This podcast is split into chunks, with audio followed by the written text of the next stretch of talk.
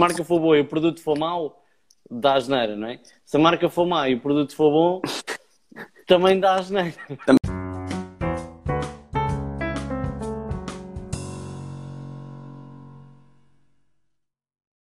E pronto, já posso, nós- ficar sem, nós- já posso ficar sem net, já dei os meus 5 cêntimos. Mas eu acho que nós, gestores de tráfego, obviamente com maior ou menor eh, complexidade, nós acabamos por ser eh, estrategas, não é? Nós não podemos Yeah. fazer uma campanha. Sim, sim. eh, Nós Pá, temos que eu não acredito pensar muito nisso. em quê? Eh, eh? O gestor de tráfego é um operacional e vai ser substituído rapidamente. É um custo. O gestor de tráfego em si, hum, atenção, agora se calhar foi um bocado áspero demais e, e talvez um bocado radical demais. Foda-se. ter- Rui, mete, mete um emoji, se faz favor. Yeah. o, o que eu estava a querer dizer é o, o gestor de tráfego por si só, ou seja, aquele gajo que vai subir campanhas, analisa as Ah, campanhas e não sei o quê, claro. tem os dias contados, Claro, tipo, vai com o caralho num período de espaço de tempo, num período de curto tempo. Um, porque, ou seja, tal como o gajo, que, o gajo, o gajo, a pessoa que faz umas merdas para meter no Instagram ou no Facebook, tal como a, a pessoa que faz um- uns textozinhos para meter lá no email marketing, tal como a pessoa que, que faz essa gestão de tráfego, são operacionais. E tudo o que é operacional, pá, mais dia, É menos dia, vai com o caraças. Certo? Yeah. São os Não é que- operários do presente. É, é isso, pá, é isso. E, e isso é um dos motivos de eu estar-me a querer afastar de- da posição de gestor de tráfego, exatamente por isso. Ou seja, uma pessoa facilmente arranja, e se falar bem inglês e etc. Bem, pá, se arranhar no inglês nem é preciso falar bem, é tipo, se arriscar no inglês e, e tiver dois dedos de testa, percebe que eh, um ordenado de 500 euros em Portugal é uma ofensa, mas se fores para o Paraguai, se fores para a Ucrânia, se fores assim, é, é, para subir umas campanhas, se calhar não é assim tão mal, não é? E o que é que então vais fazer? campanhas. E depois tens o trabalho do Translate. E também, quanto eu, sabes bem, Vais para o Brasil, tens português, pronto. copy não dá. Tu não consegues ter um gestor de tráfego assim. Não dá, assim. meu. Não dá. Pá, eh, dá. Dá, no teu caso, que, que tens tipo máquinas, tens, o, tens achados. E sabes também quanto eu que tens achados. Agora, tu vais para o Brasil buscar alguém para te Não é campanhas, esquece. A questão é essa, ou seja, a Ou parte seja, do atenção, copy, subir a só parte- campanhas, atenção, nós estamos aqui, se calhar, a falar em gestores de tráfego, a, usar o termo gestor de tráfego num- um bocadinho redutor, ok? E eu não estou a falar de um gestor de tráfego, pá, e acho que nenhum de nós que estamos aqui somos um gestor de tráfego que ah, agora vamos subir uma campanha de alcance. Ai, agora vi que conversão é que é e subimos conversão. Acho que nenhum de nós aqui é- tem. não é? Sim, sim, concordo. A questão é que o Tem mercado esse está a trabalho. começar. Agora, quando tu a- me dizes um gestor de tráfego, aquele gajo que domina, que sabe os botões todos de cor e salteado e que sabe, ai, há um, problema no, no Facebook e sabe onde é que tem que carregar, epá, isso para mim não é um gestor de tráfego. Ou melhor, eu não me posiciono dessa forma. Porque, atenção, eu não conheço a ferramenta de fila pavio. E tu sabes também quanto eu que eu não conheço. Agora, eu se para um determinado objetivo, para um determinado resultado, eu sei que campanhas e que, e que, e que sequência de campanhas eu tenho que fazer. Portanto, isto, eu não, eu não sou uma gestora de tráfego que vai lá subir campanhas. Eu tenho um pensamento estratégico por trás. Ok? Portanto, Nesse caso, ok. é quando Aí- eu falo aqui em gestor de tráfego, nós estamos, a, a- se calhar, a falar num conceito um bocadinho redutor, mas pá, porque se calhar também estamos aqui nós e sei o vosso nível de trabalho e como é que vocês trabalham, não é? Conhecemos a todos. Porque, claro que aquele gestor de tráfego, que há muitos bons operacionais, há, e atenção que essas pessoas são importantes e precisas numa equipa, mas obviamente tem que haver o pensamento, e aqui não venham com tangas, tem que haver o pensamento comercial. Tem que haver alguém que conheça muito bem a jornada do cliente. E mesmo que Yeah. não conheça a jornada do cliente, que tenha. Pá, porque eu trabalho em áreas de negócio que eu não conheço. Como é óbvio, não é? Não, sou consumidora, mas não consumo tudo e mais algo. Quase, mas não tudo e mais alguma coisa. Agora, eu tenho que ter pelo menos a ligação com o cliente para fazer Yeah. 1500 perguntas, perceber o que é que motiva o cliente a lá ir, o que é que distingue. Opa, eu digo, uso, uso muitas vezes esta, esta expressão e acho que é isto que muitas das vezes falta, e, e é aqui que eu acho que estavas a falar, que é o que é que torna o seu negócio único. Eu, preciso, eu, enquanto pessoa que vai estar a trabalhar as campanhas, eu preciso saber isto muito objetivamente. Porque essa cultura do negócio, Sim. essa, pá, todo esse feedback é o que me vai poder constru- fazer construir esta, esta estratégia. Não é? isto. E isto não é só subir campanhas, ai, agora vai uma de alcance, ai, agora uma de conversão, epá, não dá nada, volta para tráfego. Epá, não, Sai alcance para a mesa 3. exato. Eu- Exato. Exato. Pá, ouvi dizer, ouvi dizer que divulgação de marca está a bombar, aquilo chega a muita gente.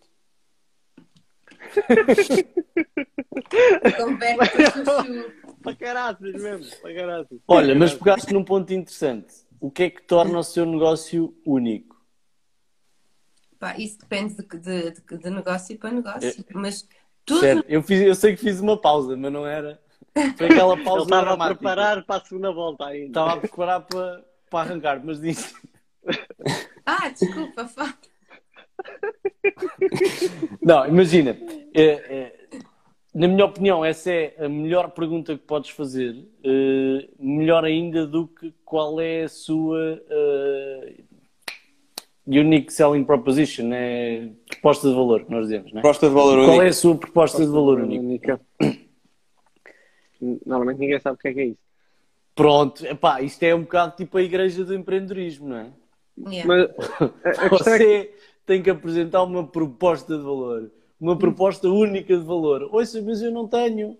Mas tem, tem que ter e tem que procurar e tem que arranjar uma proposta única de valor. de valor. Mas eu acho que tem, todos os negócios Não têm. tem. proposta- Tem, tem, João. Estou-te a elogiar e tu estás-me a queimar agora. Eu estou- pá, eu, eu pessoalmente. Não tem. Imagina. Pessoalmente, não tem. Eu, eu acho que Não não, tem. tem. E, e o, o motivo é, é, é, pá, é simples, entre aspas. Não é simples, mas é fácil de perceber o porquê de eu acreditar que não tem. Ou seja, a maioria dos negócios não nasceu, quer dizer, a maioria com quem eu trabalho, pronto, atenção, com quem eu trabalho não nasceu no digital. Portanto, não Ah, estão, ou seja, a Mas, concorrência desculpa lá, era... antes de avançares, eh, eu só quero fazer os parênteses. A Isabel também acredita que não tem. Mas não, acho que não, só eu vai. acredito mas- que tem. Não, ela... Não, não, a Isabel acredita que não tem. E agora podes continuar, Rui. Eu agora perdi. Podes, podes continuar. Ela acredita também que não tem que ter obrigatoriamente uma proposta única de valor. Uh, no, no sentido que nós estamos habituados a, a- a ouvir. Ah, E continua o teu raciocínio. Ah, eu perdi foi o raciocínio. Não, estavas a dizer que a dizer uh, que acreditas os que clientes não. de e-commerce não têm proposta de valor, porque o teu cliente de e-commerce Ah, é um cliente seja- que decidiu criar uma loja e vai correndo bem e agora precisa de organizar e escalar o negócio. E, e não é bem isso, não é bem isso. Ou seja, eu acredito que eles tenham uma proposta de valor, ah, que toda a gente tenha uma proposta de valor, mas ela começa a ficar deturpada com o, o- o decorrer das coisas. Quando, quando uma- uma- uma- algo nasce, um negócio nasce, uma ideia, uma- um projeto nasce, é com um propósito claro, não sei. Mas depois as coisas começam a ficar mais turpadas e começas a ter preocupações, não sei o quê, blá blá, blá e começas-te a desviar da, de onde é que queres ir. E isso muitas das vezes acontece porque pá, não se criou bem a cena do Golden Circle, não se criou bem o, o Story Brand, não se criou bem uma porrada de coisas. E isso começa hum, a tornar as coisas complicadas. Mas quando a tua concorrência é a tua rua, um gajo ainda se come isso. Foste o primeiro a aparecer, por exemplo, ganhaste a tua legião de fãs, entre aspas, né, lá na zona, está-se bem.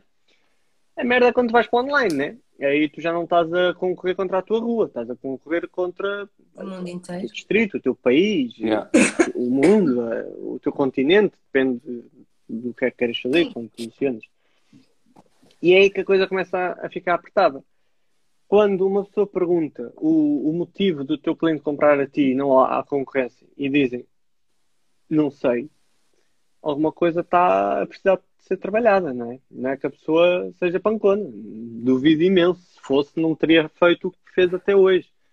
A questão é que a meu ver, acima de tudo, o que faz uma marca ser marca, e seja o que for mais, é tempo.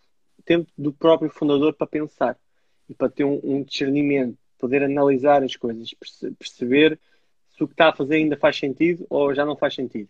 Depois disso estar alinhado, é que dá para nos começarmos a preocupar hum, com o posicionamento, com o branding, com isso tudo. Porque se o próprio fundador não está minimamente ver, Não sabe para onde é disponível que quer ir. Exato. Man, tu podes ser o Cristiano Ronaldo do branding, podes ser o Cristiano Ronaldo do caralho. Não fazes nada. Não fazes nada. Sim, não fazes nada, não ficas, fazes. mesmo- ficas parado. Yeah. E, e- e quando tentas fazer, e, eh, e isso aconteceu, quando tentas fazer isso e a outra pessoa não está, vai começar a haver uma fricção gigante. Porque tu queres avançar com as merdas, o cliente não avança, depois ele sente-se frustrado e começa a, a- a colocar mais pressão em ti porque quer mais vendas, não sei o quê, e depois não sei o quê, e é uma bola de neve, caraças. Hum, portanto, passa muito pela questão do posicionamento e para interesse do posicionamento é a questão da tal cena de fazer com que o próprio fundador ou fundadores tenham um tempo para pensar. Eu por acaso pensei que ias concluir de outra maneira. Mas, Ah, mas eu- também eu concordo. distraí-me agora, pá, desculpa lá, com a, com a mensagem aqui do. Do Jorge. É Jorge? Jorge Fonseca? JM É. Fonseca. Isso, sim. Yeah, é o Olhar Jorge, para é o Jorge. São mais opera- operadores como facilmente dispensáveis é ter uma visão a curto prazo. Eu gosto de ter à minha volta pessoas em quem possa delegar, dormir descansado. Ok? E o negócio continua a crescer. É Olha, assim, mas, Samuel- mas, mas atenção, e deixar aqui um, um disclaimer. Nós, não, não- nós, quando falamos nesta questão do operacional, é muito aqui na. Mas o Jorge também está à vontade na área do, do tráfego. Mas, ou seja, é aquele, é aquele op- operacional única e exclusivamente. Ok? Portanto, eu acho que é preciso também um bocadinho mais, como falamos há bocado, de, do pensamento, do, do pensamento crítico, a subir campanhas, Claro. pensar um bocadinho na sequência das campanhas e do- de cada objetivo. Eu, eu gosto de dividir as coisas nos três níveis que é operacional, tático e estratégico. A, res- a responsabilidade, ou seja, eu estou-me a tentar afastar cada vez mais da parte operacional e estar cada vez mais focado na parte estratégica tu para ir até ao encontro. operacionais em quem podes confiar e delegar, atenção. Claro, mas, ou seja, a minha Não, principal senão, também não tens, senão também não tens escola, né? Exato! Mas a, a minha principal preocupação é a equipa núcleo. Depois da equipa núcleo estar bem rija ali e firme, ah, começa então ah, à procura da, da segunda fase, que é a fase ah, tática. E eu vou fazendo ali a ponta entre o operacional, tático, estratégico, não sei o quê, blá blá. E, e depois, quando eu começo a ficar um pouco mais descontraído, digamos, na fase de contratação e tudo mais, é na parte operacional. Porque há uma layer, ou uma, uma- um nível, uma merda, pronto. Tens de ter uma base, que- não é? Tu já sabes se a pessoa tem aquela base, tu consegues trabalhá-la. Exato, e criar ferramentas e, e- e- e formas de conseguires medir a performance do que está a ser feito. Não é o tempo, se a pessoa está a trabalhar às quatro da manhã ou a beber uma bica às, às três da tarde e não sei o quê. É o Não é resultado. bem isso. É, exato, é medir os resultados. E se os resultados começarem a falhar, ter uma forma de fazer o, o, o Uhum. drill down e perceber de onde é que aquela porcaria está a falhar. Onde é que está a onde é que está a falhar? falhar. Onde é que está a falhar? Exato. Exato. E e isso leva-me a dizer o que eu estava a dizer, que o operacional é alguém mais dispensável, mas não é porque, não é pela questão dele ser eh, uma pessoa menos importante ou mais importante, é a função que ele desempenha ser faci- mais facilmente hum, substituível, digamos, do que alguém que está na parte estratégica ou na parte tática, porque o operacional sai, mete os outros e faz o mesmo, porque tem alguém a coordenar e tem uma estrutura a- a- a- não é a orientar, a orientar essa pessoa. Pá, claro, quanto mais tempo ele estiver contigo a fazer isso, mais Claro. facilmente.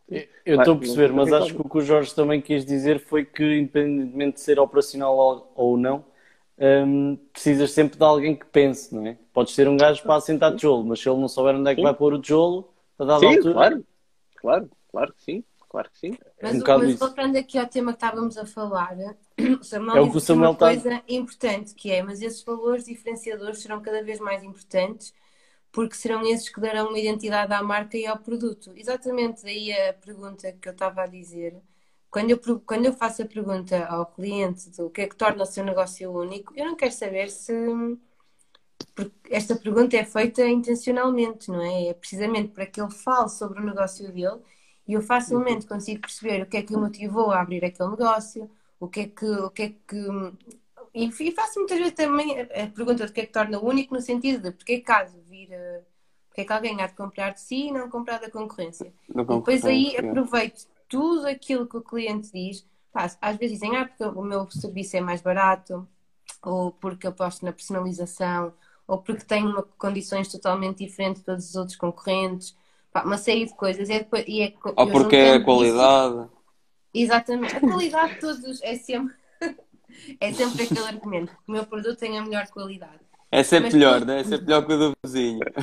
Exatamente. Mas tu, quando deixas o cliente falar e expor e, e perguntar mesmo, mas o que é que motivou a abrir? Porque esse já existia A, B ou C, e depois, e depois faço a pergunta também final, que é qual é a sua concorrência?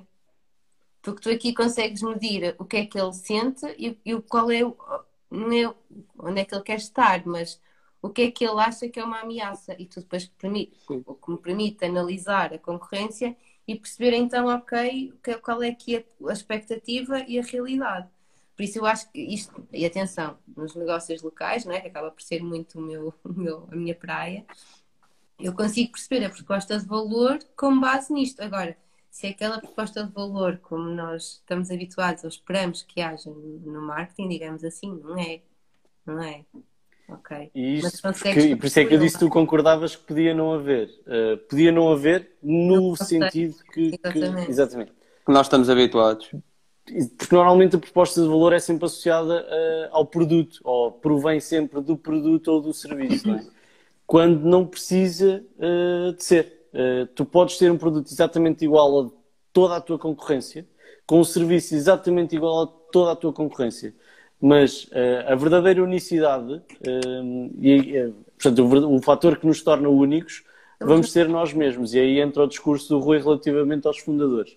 Portanto, a tua proposta de valor pode e é hoje em dia, muitas das vezes, hum, subjetiva. É algo ah, imaginário, não é? Portanto, ah, pá, e aí podemos entrar também no tema, entrar que já estamos no tema das, das marcas, como é que uma marca ajuda à, à venda. Ah, E eu hoje escrevi um artigo sobre, sobre marcas corporativas e marcas pessoais e, epá, e saiu-me lá uma, uma cena que, que, que para mim faz todo sentido. Que é, uma marca no fundo eh, é uma nuvem. Não é? Uma marca é uma nuvem. Uma marca é algo que nós percepcionamos. E se formos a, a- voltarmos um bocadinho a Platão, à teoria das ideias, ou ao cavalo de Platão, hum, o mundo imaginário, ou é necessário haver um mundo imaginário para que o mundo real uh, possa, um, possa existir também, não é? Portanto, é necessário haver um mundo imaginário para nós conseguirmos viver o mundo real.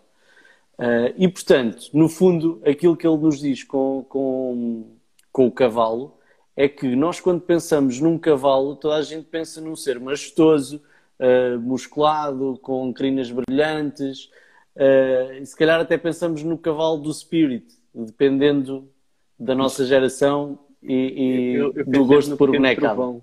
No pequeno Ou trovão, isso. que era que- aquele do índiozinho. era aquele cavalo preto. Mas Uh, mas a verdade é que muitas vezes os cavalos que nós encontramos mini trovão. não são, não se parecem nada com o cavalo que idealizamos. Uhum. E o mesmo Imaginámos, é. exatamente, e o mesmo acontece com, com as marcas.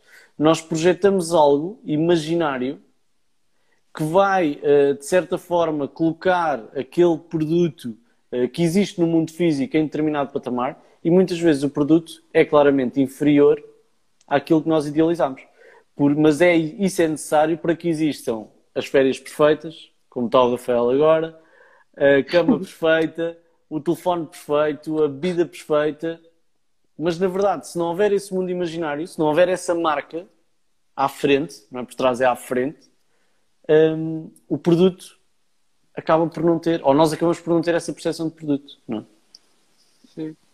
Tal Uma e das marcas que faz isso de forma exímia é a Apple, Tesla também. Coca-Cola, é? que vende Coca-Cola. felicidade na perfeição. Sim, Yeah. sim, sim, sem dúvida. Harley Davidson também, em parte. Harley Davidson vende muita comunidade é, aquela, aquela cena rebelde, aquela cena assim. Uhum. e os próprios eventos, não é? Portanto, eles vendem as motas, mas eh, eh, têm um forte investimento nos eventos, nos encontros. Sim, Que- sim, que é isso que é a marca em si, o valor da própria. Quer dizer, a, a moto é boa. Eu não sou, tipo, eu não sou um grande conhecedor da, da mecânica do bicho, mas do que eu ouço falar, aquilo é bom. Mas, a meu ver, a grande cena que a marca tem é tipo como se aquilo fosse um culto. É, Yeah. é como É cena da comunidade. É a comunidade, é uma tribo, meu. É a tribo. Aquilo é como É, Mas tudo o que tu estás a comprar eh, antes de teres o produto, tudo o que tu estás a comprar é imaginário, é uma nuvem, não é? Como, como diz também agora o, o Samuel. É uma nuvem no sentido de Sim. não ser tangível. Os valores que a, marca, que a marca incorpora somos nós que os atribuímos. E a mesma coisa acontece com as nuvens. Gajo, quando olha para uma nuvem, muitas vezes imaginamos algo que já vimos. Eh, Pode ser um carro, pode ser uma moto, pode ser um desenho animado, pode ser um dragão, pode ser qualquer coisa. Eh, mas é uma percepção que nós temos. Eh, não é que seja real, porque na realidade o produto não é um dragão. É água. Desculpa, o- estava O aqui um dizer. Venda saltos a banco. Ah, lá que é a tua. Pá, sim, não vê nada, não vê nada.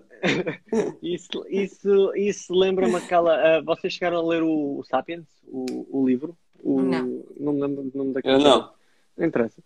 O, aquilo explica a evolução do ser humano e não sei o quê. E o que nos fez conseguir papar o, a geração anterior foi a nossa capacidade de falar e, e, e, e criar algo em cima de uma cena que não existe. Ou seja, a, a religião, a- uma ideia platónica, tudo isso começou a juntar pessoas que, à partida, era para dar à chapada e à pedrada uns com os outros, mas porque acreditavam em conjunto com, em conjunto, em, em- acreditavam em, em uníssono algo, seja qual for esse algo, conseguiam conviver e juntar-se em aglomerados superiores a 50 ah, pessoas, que normalmente é a partir daí que as comunidades começam a, a rebentar pelas costuras, começa a haver desentendimento e não sei o quê. E, e então foi assim que nós conseguimos ah, dar cabo do- dos restantes, porque conseguimos aglomerar mais, não por sermos mais fortes, não por sermos mais rápidos, nós também não éramos mais rápidos, mas por conseguirmos sermos Estou talvez, brincar. mas era mais pela questão de conseguirmos ahm, ter comunidades maiores e ajudar-nos mutuamente por um, um interesse em comum. Ahm, e essa parte do interesseiro é, é interessante. Eh, Eu pessoalmente acredito que hum, o ser humano não tem relações que só por ter. Nós somos Claro interesseiros que não. por natureza. Ah, nós não é só, E- não é questão de sermos interesseiros, é uma questão que temos uma relação com quem temos maior ou menor afinidade. Não é? Sim, também, Mas mas eu afinidade- acho que a palavra interesseiro tem uma conotação negativa eh, de uma forma estúpida. Porque nós interpretamos o interesseiro como algo mau eh, e Yeah. sempre foi associado a algo mau e não tem necessariamente de ser. Não é? Não. Eh, nós damos todos porque temos afinidade, mas começamos por eh, ter interesse Interesses em em determinada área, ter interesse no trabalho de cada um, ter interesse em conhecer e saber o que é que cada um anda a fazer e, mais à frente, termos interesse em aprender uns com os outros. com os outros. Ah, Se nós não tivéssemos nesse interesse sentido, nisso, Claro, nesse sentido. Não tá- não tá- não estávamos aqui. Não estamos aqui. E eu acho que isso é utilizarmos a palavra interesseiro para o lado positivo. Acho que ela continua a ter duas conotações, dependendo de como porque- é entoado. E porquê que eu estava agora a puxar isto para aqui? Para fazer a ponte com essa cena da marca. O ser humano, é- eu- atenção, isto é uma cena que eu não tenho propriamente grandes fundamentos para basear e não sei o quê, tem a ver mais com o que tenho lido, visto e, e ouvido e etc. Mas, a meu ver, o ser humano é interessante para caraças. Tipo, se aquilo não nos beneficia, para o caralho. Estou para aqui a perder tempo ou dinheiro, ou seja o que for. E então, eu sinto que a melhor forma de nós conseguirmos tornar-nos os, nós, marca, tornar-nos os preferidos das pessoas é conseguirmos fazer um- uma ressonância, digamos, com o interesse que essa determinada pessoa tem. Por exemplo, a Apple diz, A ligação. exato, a Apple hum, trabalha muito, pá, não é diretamente, mas trabalha muito o narcisismo. Ou seja, eu penso diferente. Eu, de certa forma, sou diferente dos outros. Não é que eu seja melhor, não é? Mas eu sou diferente Diferente. dos outros, né? eu tenho um pensamento diferente dos outros. Então eu também não tenho que misturar com a maioria, prefiro ter uma coisa mais, estás a ver, mais minha. Então isso entra a parte do status, entra não sei o quê, e é claramente hum, a comunicação perfeita para empreendedores, para pessoas criativas, porque elas próprias identificam-se como sendo, não é melhores, porque dizer que são melhores é feio, mas sou diferente, não é? Eu consigo pensar numa coisa que a maioria das pessoas não consegue, consigo depois idealizar ali e fazer um framing da, da ideia na tela que pouca gente consegue, não sei o quê, e isso mexe muito com a cena do ego e tudo isso. A própria Harley Davidson, exatamente a mesma coisa. a cena da rebeldia, a cena da ousadia, a cena de que nós é que dominamos a estrada, nós é que papamos esta merda toda e tudo isso, blá blá. Um, e, e, é aí que, mais uma vez, reside, a meu ver, atenção, a, a, a, força da marca e, mais uma vez, a importância dos fundadores estarem disponíveis para pensar. Porque uma marca é muito o reflexo uh, do fundador, principalmente nos primeiros anos de vida da marca, é, a personalidade dessa pessoa constrói entre aspas. Um, e, e, a forma como o fundador quando... se posiciona também, também, também é muito com isso. Exato, a melhor pessoa da atualidade disso é o Elon Musk. Man.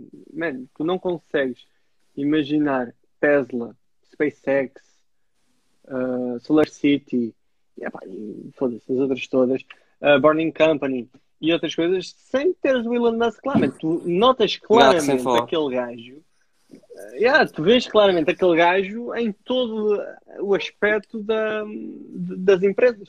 E, e pronto, ou seja, é, é, acho que é esse o Unique Selling Proposition, o, o, o proposta única de valor. Exatamente, exatamente, uh, da, que as marcas têm que conseguir trabalhar. E é aí que acho que era o Fonseca, o Jorge, o, Fonseca, o gajo está assim. O Jorge. é, é Jorge, pronto o, o Jorge, ele estava a entrar eh, por aí bastante bem. Ou seja, nós, uh, profissionais da área do marketing, temos que ser capazes não só de rentabilizar a ambição da pessoa, mas também direcionar a ambição dessa pessoa. Um, e daí até a missão do diário, só assim para, Direcionar e rentabilizar a ambição. Link. Direcionar e rentabilizar a ambição das pessoas. Ou seja, todas as pessoas, entre aspas, que sejam bons, todas as pessoas sejam profissionais uh, e boas no que fazem, conseguem aumentar em 30%, 20%, seja a porcentagem que for, as vendas de uma entidade, seja ela qual for, desde que tenha um bom produto, não sei o quê, consegue. Bom conteúdo também, atenção, porque isto às vezes. Claramente, claramente, claramente e é, é, importante fazer esse disclaimer, porque muitas das vezes, há, é, dizíamos há pouco, que os anúncios são milagreiros. Os anúncios não são milagreiros nenhums. Aquilo nós não o anúncio só tira nenhum... dinheiro, não dá dinheiro. Ah? O, anúncio não dá dinheiro, só tira dinheiro, para isto ficar aqui bem claro. Fazer Exatamente. Agora... Só por fazer é a mesma merda que mandar uma batata crua ao ar e esperar que quando ela volta a cair, venha em batata frita. Exatamente. Não funciona assim. Não funciona. Por isso, mas aí está, mais uma vez, o gestor de tráfego tem que ter um pensamento, ou melhor, o gestor de tráfego. Nós, né, temos que ter um pensamento um bocadinho 360, temos que, ou seja, convém respirarmos a cultura do cliente, perceber mais uma vez o que é que torna o negócio único, o que é que, ele, o, que, é que o motivou, tudo isso, para que depois consigamos, ou seja, colocar isso nos anúncios, não é? e depois é toda esta simbiose, todo este conjunto que, hum, que vai fazer a diferença e que efetivamente vai trazer conversão a qualquer euro, a qualquer investimento. Tens que ter, mais, mais tens que ter uma visão estratégica muito alargada, meu. não podes estar ali só Sim. fechada naquilo, porque senão Exatamente. Uh, não vai funcionar. E depois também há outra coisa. Uh, uh, claro que o produto tem que ser bom, porque se a marca, ah, se a marca for boa e o produto for mau, dá asneira, não é? Se a marca for má e o produto for bom, também dá asneira. Também dá. Podes eventualmente vender, mas não vais vender uh, tanto quanto diz. É. E quando estás a. Uh, epá, eu posso dizer que nós, uh, felizmente, uh, temos uma taxa de aprovação muito aproximada aos 100%. Muito, muito aproximada aos 100%. E quando digo taxa de aprovação é quando numa primeira apresentação do projeto ele não sofre alterações, sofre os ajustes finais, obviamente, mas não sofre alterações. É como nós apresentamos, é como vai. Um, e conseguimos isso precisamente porque investimos muito tempo na parte do briefing. Uh, e nós desenvolvemos o briefing precisamente como se fosse um strategy statement uh, uhum. alargado. E isso é perder dinheiro. Okay? E isso é perder dinheiro, porque tu muitas das vezes uh, fazes duas, três, dependendo do cliente, quatro reuniões no limite, mas se ele pedir uma quinta vais ter que a fazer. Obviamente que não, não chega a isso, a maioria das vezes, eh, porque também percebe se há ali um encaixe ou não. Portanto, se uhum, formos uhum, acima uhum. das duas reuniões é porque, eh, antes de começar o projeto, é porque alguma coisa não está a funcionar e então, a partir do projeto, não vai andar para a frente. Ou tem mas, que se aprofundar alguma merda. Ou tem que se aprofundar alguma coisa, mas normalmente é porque não vai andar para a frente. Um, mas se tu perderes uma hora e meia ou duas em cada uma dessas reuniões para fazeres um bom briefing, para investir num bom strategy statement, para já vais poupar imenso tempo na execução, na execução. que é mesmo assim. Um, e depois mas, vais conseguir. Mas lá está, João. Lá está. Nessa fase inicial estás a perder, não é? Estás a perder dinheiro completamente. Ah. Uh, porque ainda nem é. sequer sabes se, se o projeto vai andar. Ou não, exatamente. Não é? Se vai dar em cliente ou não. Porque depois no estás final, um bocado na perspectiva, uh, estás um bocado na perspectiva de, olha, isto vai andar e depois eu vou recuperar este investimento, né, que acaba por ser um investimento que estou a fazer agora aqui, vou recuperá-lo na frente, porque depois na fase de implementação vai ser mais, mais estás fácil. a comprar o lead. E aí entra a importância do lead scoring e a, a, a, a qualificação do Exatamente, mas eu digo uma coisa, eu acho que os orçamentos, nós para apresentar, eu já, já vi duas outras situações assim, mas eu acho que um comercial, para apresentar um orçamento, seja para gestão de tráfego, seja para, para o que for, devia cobrar um valor. Não concordo. Vou-te dizer o que é que eu acho. Para já, uh, na parte do briefing, é importante não só teres as questões certas, mas saberes como uh, é que podes levar o cliente a dar-te as respostas uh, corretas. Porque muitas vezes tu, e, e, todos já passamos por isso, perguntas-lhe qual é a proposta única de valor e ele não sabe. E tu, então, mas não sabe. Então, mas não sabe e agora? Então e agora? Tu não sabe, tem que saber. Quando souber, diga-me, sem isto não podemos avançar. E, no, teu lugar ainda é não mais é? complicado, porque tu vais dar forma, literalmente, ao sonho da pessoa. Exatamente. E então eh, aí é que entra a parte da comunicação que falávamos há bocado, a vertente do, do, da estratégia comercial, das técnicas de negociação e venda, uh, que apesar do nome ser negociação e venda e ter uma conotação de, de, de que tem, que é de vender alguma coisa, não é? Um, é muitas vezes, uh, por quem já está mais dentro da área, interpretado como desbloqueadores de conversa. É? Uhum. Nós conseguimos uh, uh, fazer com que o cliente, não é fazer com que o cliente, é ajudá-lo a chegar a uma conclusão que ele já tinha, mas não sabia. Exatamente. Não somos nós muitas das vezes que damos essa resposta porque o negócio não é nosso. e depois, pá, eu já caí nesse erro numa fase inicial, que foi dar orçamentos Uh, em briefing. Não é sem. Sim, de certa forma ah, é sem Não briefing. é sem briefing, obviamente, mas se calhar mas, não como uh, o briefing feito ao. A pessoa diz assim: Pai, eu quero uma cena de comunicar isto. Mas está bem, ok, sim, mas uh, o, o, qual é o objetivo? O que é que quer comunicar e porquê é que quer comunicar? O que é que, que, é que pretende com isto? Pois, eu quero fazer um website. Está bem, mas precisa de um website? Porquê é que precisa de um website? Porque, pá, porque toda a gente tem. Os meus colegas têm, eles aparecem no Google e eu quero aparecer no Google. E então quero um website. Mas já tem marca, não tem marca, vai fazer um website sobre o quê? Sobre aquilo que eu faço. E o que é que faz? Não Faço. Sei. Faz cenas. Faz merda. Vende bibelôs. Faz merda. Estás a perceber? Faço e, merdas e ganhei com isso. Epá, e não tem, não tem mal estas coisas acontecerem. Eu estou a satirizar um bocado a coisa, mas não tem mal estas coisas acontecerem. E é perfeitamente natural. Mas tu depois Agora, aí tentas é... uma coisa que é faz o site, faz tudo e depois acha que ainda tem outra crença, que é o site vai vender sozinho. A loja vai sozinha. ah, essa é, e mas por isso site, é, que eu te digo, por isso é que, custa, é que eu digo que caí nesse erro e neste momento não passo uh, dessa parte do briefing. Eu não orçamento nada sem ter um briefing bem feito. Exato. E posso dizer que muitas das vezes, uh, quando eu digo, oh, quando lancei o, o, Instagram da Herbs há relativamente pouco tempo, um, ehm, comecei a receber algumas mensagens para lá. Ah, preciso de redes sociais, preciso não sei do quê, preciso de conteúdo para isto, preciso de conteúdo para aquilo. Uh, vamos marcar uma reunião. Dizia eu, não é? Vamos marcar uma reunião. Sim, senhor. Marcamos uma reunião e percebemos o que é que, o que, é que precisa e o que é que eu posso ajudar. Posso dizer que se calhar 90% não chegaram à reunião. Percebes? Uh, uh, e isso dá-te logo à partida uma ideia uh, do tipo de cliente que tu tens à frente. Tudo certo? mesmo. Pá, é eu quero. Está bem, mas o eu quero na nossa área não é como tu chegares a uma loja de loiça e dizes pá, eu quero 10 pratos. Exatamente. E ela dá-te ali, toma lá 10 pratos, leva lá 10 pratos. Não é? E, e essa reunião é necessária. Um, pá, isto para dizer o quê? Não, não, não faço, não, não dou, hoje não dou orçamentos sem ter um briefing detalhado, ah, sim, sim, porque sim, invisto muito mais tempo, é, é, mais dispendioso. O cliente às vezes pode pensar assim, pá, ah, das duas uma, ou pensa que eu me estou, pensa e acredita que eu me estou preocupado com ele e com a empresa dele, que é um facto, ou então pensa, pá, este gajo está a ser um chato do caraças, estou aqui há uma hora, já lhe disse que quero um banner para pa, pa meter no clickbait e os gajos não, não fazem isto, só quero isto.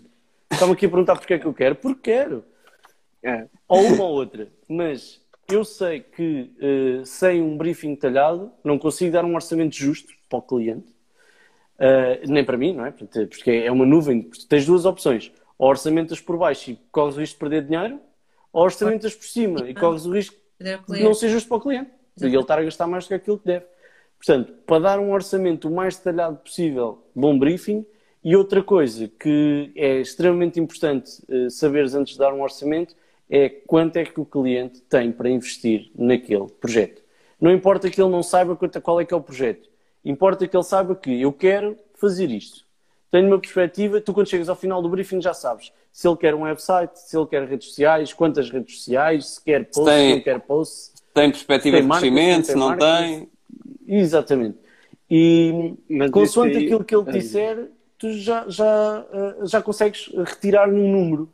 Sim. E consoante esse número, eh, e isto é um ponto muito delicado porque nós não gostamos de falar de dinheiro, principalmente em Portugal. Não é? O dinheiro é uma coisa para, ah, vou falar de dinheiro, se eu lhe vou dizer que tenho mil, o gajo vai-me ah. cobrar mil e cem.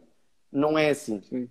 Okay? Não é assim que acontece. Mas é um tema delicado e isto é a percepção de muita gente. Aquilo que é importante, e por isso é que é importante nós, nós, eh, nós sabermos o budget das pessoas, é se tu me disseres que tens 10 mil euros para gastar, consoante aquilo que tu tiveres produzido, eu posso, exatamente, e vou Pá, implementar as coisas e vou utilizar recursos olha, que não, não utilizo com mil. Ó oh João, eu para isso olho muito para como tu construís uma casa, não é? Se tu não disseres o budget que tens ao arquiteto, então mas que o gajo vai-te fazer uma casa com uma pista para aterrar o helicóptero. Não vai, né? Vai dar merda. Vai, é um bocado... vai dar merda. Vai dar merda.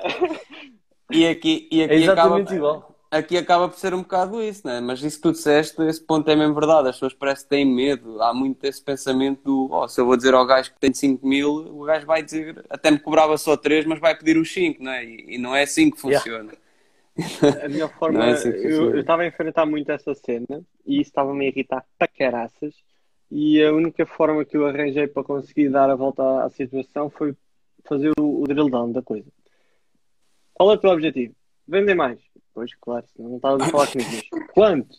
Ah, mais 50 mil euros. Ok, mas em quanto tempo? Ah, uh, uh, ao mês. mais 50 mil euros ao mês. Ok, interessante. Qual é a tua faturação atual? Ah, é entre 10, 10. 15 mil, coisas assim. Ok. Então, e como é que tu atualmente conseguias chegar aos 50 mil? Qual é a tua estrutura de vendas? Contratar-te. A minha aqui é a tua estrutura de vendas. Tipo, como é que fazes para fazer a venda? Ah! Então. As pessoas vêm, pagam, levam. E, é, é isso. Ah, ok. E, uh, okay. E, tá é interessante. E, minha, e qual é o teu minha, custo a... de aquisição? O custo de aquisição. Não sei. O que é okay, isso? Então, para nós conseguirmos fazer uma previsão de quanto é que vamos querer fazer, temos que saber qual é o custo de aquisição. Vamos supor que o custo de aquisição é 30% do teu ticket médio e fazemos o coisa. Então, se tu queres chegar aos 50 mil euros, o que vais ter que investir é X. É Isto faz sentido para a tua realidade? É pá, não. Eu, pronto, então se calhar vamos ter que rever aqui os objetivos e assim consegui um, pronto, estipular ali, perceber qual era o bolso da pessoa sem estar a, a armar-me esperto e a querer-lhe papar o guito todo, mas também não sendo urso e fazer uh, o serviço por uh, meia dúzia de tostões, uma Santos Torresmo e uma mine já meio bebida. Então, uh, pronto, foi, foi uma forma Mas podes, de inclusive, também. Epá, isso é uma estratégia excelente, não funciona em todos os negócios, funciona no teu. Pois, mas eu costumo ir pela lógica da baliza e, e, epá, e costumo dar um, um valor de referência mais elevado e aí entra a parte da análise comportamental, que é tu perceberes uh, se a pessoa gostou do valor ou se não gostou do valor. É? Quando tu lhe dizes, tá, mas pronto, então, ó, ó, Sr. Rogério, para este projeto, quanto é que estava a pensar em investir? Epá, não sei, sei, o gajo anda ali às voltas três dias e diz-lhe assim, 10 mil euros, e ele, e diz, 7, Estou a imaginar. Sei lá, Juro que eu- 13 Quando e tiver- 5, e ele. 13 e Quando tiver a- 5. Podia ser quando- uma quando- citada. Quando estiver a falar com um cliente, só me vou lembrar tipo do João na área comercial a tentar fechar de negócio. boxer dele. Olha, Vou-me lembrar sempre do Sr. Rogério, meu. Então, o Sr. Rogério. o Sr. Rogério, olha, hashtag Sr. Rogério. É o hashtag desta, desta live. Mas é verdade. Mas é verdade, Ah, com é. a de valores, nós conseguimos logo ter uma percepção se estamos a, a, a falar Ah. para os passarinhos ou, se, ou não. E podes fazer a Sim. comparação dos carros. Ninguém leva a mal a comparação dos carros. Olha, tens de andar com o Alexandre Monteiro no bolso, exatamente. E ele lançou agora um novo livro. Também, Ah. se quiserem comprar, já não dá para comprar autografado, mas está à versão venda. pocket. E com uma versão pocket, sim. Pocket. Tipo, tu estás em qualquer, em qualquer lado, sacas do pocket e vês franziu a sobrancelha, sorriu para que lado. Está ali. logo.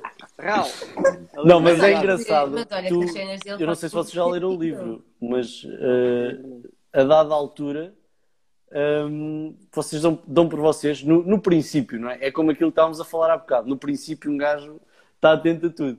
E então tu, tu lês alguns certos do livro e dás por ti a olhar assim para as pessoas. tu nem reages. Porque tu também O que é que ele está a fazer? está a levantar a sobrancelha. Não, isto é o quê? lá, Ele está estás a nervoso. É, é coçar o pé porquê? Estás desconfortável? Mas não é. Dá ali um Não, bocado de mas paranoia, vai- né? Mas depois percebes que realmente aquilo tem que ser algo orgânico. Tens de ter conhecimento, mas tem que ser algo orgânico e vais E natural, começando- não é? Tem que ser natural. Exatamente. Não, Tu, são ao fatos ligares algum tempo com as pessoas, tu facilmente começas a perceber hum, as expressões, se aquilo vai dar em negócio ou não. Isso. Pá, sim, mas a questão às vezes não é se vai dar em negócio ou não, é se ele está a querer papar ou não. É, é pelo preço. E eh, a única. Eu sou apologista dessa cena do, do balizamento, que faz sentido, mas se nós apanhamos alguém com uma experiência considerável na venda e já experiente de linguagem ah, corporal e não sei o quê, e etc., o gajo já tem algumas defesas para nos fazer acreditar que 10 mil é muito. E, no entanto, 10 mil para ele, pá, pronto, é chato e tal, mas olha, pronto, é 10 mil. Mas não tem mal. Ah, imagina, eu não olho para isso como algo ah, negativo. Negativo. Porque Depende. tu, tu olhando. Não, eu não, não olho. Opá, claro que estás muito. Às vezes podes deixar dinheiro na mesa, é um facto. Ah, mas se tu conseguires ah, fazer o trabalho que está proposto no briefing por um valor inferior e aceitares, está tudo bem. Só aumentaste foi o teu custo de aquisição do lead, de certa forma. é? Aí eu concordo. A questão é quando nós estamos a negociar não só o, o serviço, mas o dinheiro disponível para atingir o objetivo.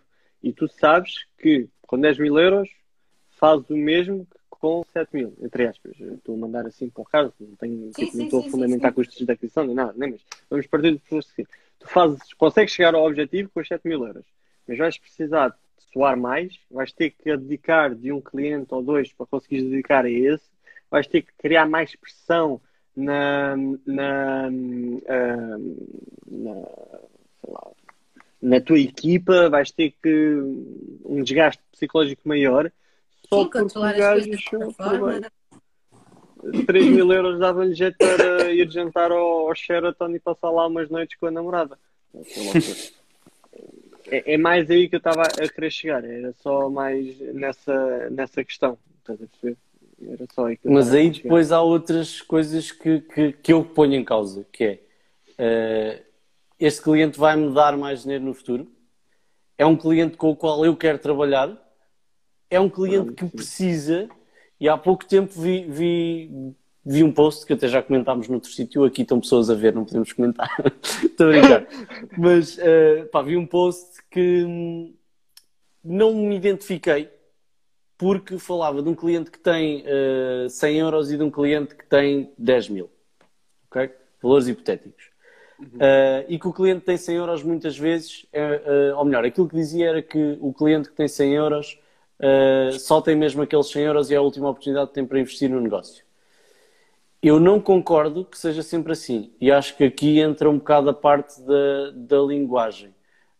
E está aí o Martim Mariano também que nos pode corrigir se, tiver, se eu tiver a dizer alguma baboseira. Mas o cliente que tem 100 euros e que é, segundo dizia, a última oportunidade tem para investir no negócio, pode ser um cliente que precisa de facto de ajuda e que vai valorizar o teu trabalho. Mas só tem aqueles 100 euros.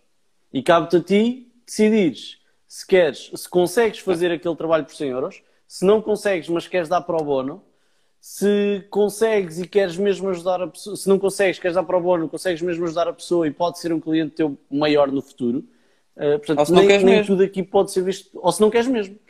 Uh, É, é um bom ponto. é uma decisão tua, mas eu acredito, e já tive essa experiência, que há clientes que não têm de facto um budget maior, mas que precisam de ajuda e que tu, se calhar, eh, trabalhando um bocadinho para o bono, perdendo ali um bocado de dinheiro, lá está, eh, o cliente, vais conseguir ajudar o cliente, vais conseguir ajudar a família daquela pessoa, consequentemente, e eh, no futuro vai acabar por se tornar uma boa relação, com, uma boa relação que tu tens eh, e provavelmente vai-te dar mais dinheiro a ganhar no futuro também. Sim, Eu já, já, tive, Concordo. já tive um caso desses. há os dois lados da moeda, não é?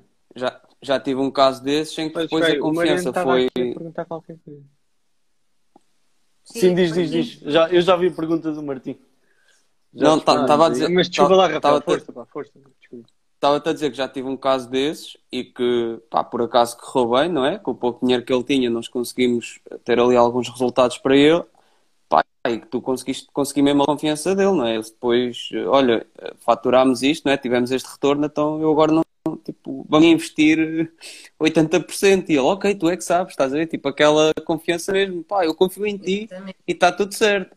Portanto, pá, os dois lados da moeda, mas aí também acho que vai um bocado em contra aqui. O Martim perguntava aqui, quando não há clique ou fit com o cliente, vocês saltam fora. Eu acho que vai muito em contra isso, não é? Tipo, tenha, 100, tenha ele 100 ou tenha ele 10 mil, se não fizer fit, opá, eu nem entro, estou completamente fora. Ah, sim, foda-se, sim. Yeah. Eu, eu antigamente era um bocado urso nisso e hum, até por causa do passado que tive com a Action e não sei o quê, então havia dinheiro, eu precisava de dinheiro, então pá, houve ali momentos que claramente aceitei Tens de clientes calar, que- tens de calar e comer ervilhas. Exato. Mas isso é, acho que acontece a todos Faz nós. E não Eu só tava- no início. Eu Faz estava para dizer isso, meu. Estava para dizer isso. Quando um gajo começa e começas a meter valores no Excel e começas a perceber, ai, man, eu posso faturar. Tipo, tu não olhas a quem, não é? Tu queres é meter toda a gente para dentro do saco. É, mas depois percebes que, como o Luciano, Claro. o Luciano, não, o Mariano disse muito bem, há clientes que custam o dobro em problemas do que Problema. aquilo que pagam Sim, em sim, dinheiro. sim, sim. É dinheiro. Oh, Rui, isso é uma, dor de, é uma dor de escala, atenção, não é uma dor eh, propriamente da negociação em si, não é? Pronto, nós quando estamos, como a Rafa disse bem, nós quando estamos no início, às vezes aceitamos negócios que, pá, se calhar Sim, eu daqui a uns anos olhar sim. para trás e não faz qualquer sentido. Mas tu Mas, tens que exemplo, aceitar eu tenho esses um negócios. Caso, eu tenho, deixa-me só concluir, João, Diz. desculpa. Eu tenho um caso onde foi uma pessoa que eu ajudei, tipo, ok, pronto, eu- mas eu ajudo-a. E hoje em dia somos parceiros de negócio. Portanto, Sim, portanto eu é o que o Martim estava a dizer, é analisar caso, caso a caso. caso. Sim, Sim, sempre. sim, sim, Sem sim, dúvida. Tu precisas de aceitar esses clientes numa fase inicial de carreira. Mais para a frente aceitas se queres, lá está. Certo? Uh, mas, uh, e eles trabalham contigo se querem, também que é mesmo assim. Uh, a relação de parceria funciona para os dois lados. Um, mas tens que aceitar esses Mas clientes atenção, tu- muitas das vezes. uh, Diz, só ia terminar. Tens, é que, tens, tens, tens é que, que aceitar para perceber. tens que aceitar esses clientes para perceber uh, com que clientes é que gostas de trabalhar, quem é o teu cliente ideal. É? Exatamente. É um bocado isso. O Martim a dizer quem é que nunca trabalhou de borda. Epá, e no... Toda a gente. Toda a gente. E numa fase e numa fase inicial esses clientes são muito importantes para o teu crescimento também, não é? Por isso. É. Yeah. Ganhas experiência, ganhas mas, portfólio, ganhas caldo, ganhas conhecimento, pá, crias conteúdo. Mas, mas a ver em retrospectiva, o futuro do teu negócio a um ano tem muito, muito, muito, está muito interligado aos primeiros clientes que tu captas, pá. Porque, hum, pelo menos, é a minha percepção uh, e do que tenho visto e, e, feito. Quando captamos clientes que não têm um fit muito interessante e estão a querer aproveitar o puto que está a começar e não sei o quê, blá blá blá, um, essa cena pode ser bastante cara no futuro porque, principalmente no nosso caso, nós vendemos o nosso tempo e associado a isso está o nosso conhecimento, a nossa energia mental e a nossa vida. Não tens necessariamente entre... vender o tempo, atenção. No meu caso. Numa fase inicial. Bah, pois, de facto, estava agora a pensar que. Sim, no teu caso, ok. mas estava Nem deves vender questão... o tempo, se vendes o tempo. Sim, pá, mas Cuidado. Seja, pelo menos no meu caso inicial era muito isso. Ou seja, e um negócio de serviço passa muito por isso, principalmente na fase inicial. Se estiveres a posicionar com um expert e etc., vendes o teu tempo e o teu conhecimento, porque pronto, está associado, né? não, não dá para desvincular. À medida que vais crescendo, é que tu vais vendendo o tempo de outras pessoas em prol de conseguires conservar mais o teu e pronto. E Mas o teu tempo, neste caso, tem que ser visto, na minha opinião, depois dependendo do modelo de pricing que tu queiras aplicar, mas tem que ser visto como um, um custo de produção. O teu tempo sim, é o teu custo de produção. Eu, eu, eu não estou por isso em causa. A, a questão é, imagina que nós somos clientes e tu Uh, e eu sou teu cliente, pronto, assim é que é.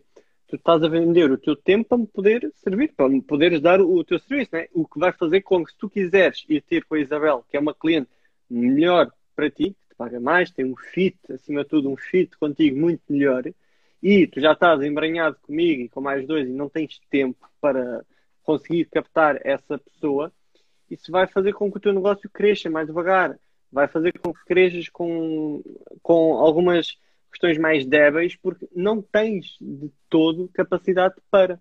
E isso foi um erro que eu cometi na, na Action, que foi um, não ter muito essa parte em consideração. É dinheiro, é dinheiro, pagar as contas, está bom. então uh, isso é um problema. Mas isso... repara numa coisa, tu logo à partida também tipo parcerias ou as bordas que tu fazes ou aquilo que tu estás disposto a ajudar o cliente Pá, não é com um cliente que te veio bater à porta agora, não é? Tem que haver, aí está, como vocês diziam há pouco e bem, tem que haver ali um certo fit e tem que haver ali um, um certo sentimento de compromisso, ok? Isso é um bocado como a história do, dos, dos influencers, não é? Um, se eu procurar, eu enquanto marca, procurar um influencer para me divulgar, normalmente a coisa corre bem. Se for o influencer a procurar-me a mim, normalmente a coisa corre mal. Corre mal, é? certo? é um bocado, é um bocado, não quer dizer que seja uma atenção que eu não estou aqui a dizer que isto são máximas, não é? Sim, sim. Mas, uh, mas é um bocado isso. Se vier um cliente bater-te à porta para te pedir a ti dinheiro, alguma coisa não está a funcionar bem. Porque também não vais à loja dele pedir a ele que te dê os pratos de borda. Se fores fazer, não és o cliente ideal dele. Uh, portanto, ou não és o cliente dele, ponto final. Exato. Exato. És o mais aproximado é, é mais moderno. É mais isso. sim, sim, sim.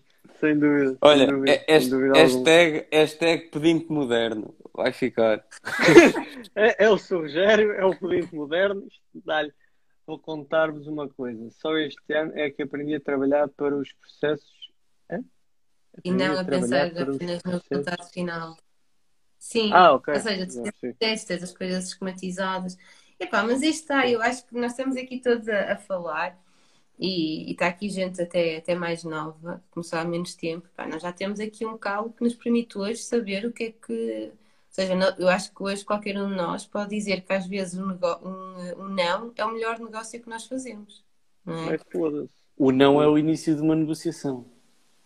Também, também. Mas às vezes, sim, mas às vezes há negócios, isso em relação aos problemas. há clientes, epá, que mais vale dizer que não. Agora, eu digo isto depois de ter passado pá, cenas com clientes, estresses com clientes, clientes que eu não gostava de trabalhar.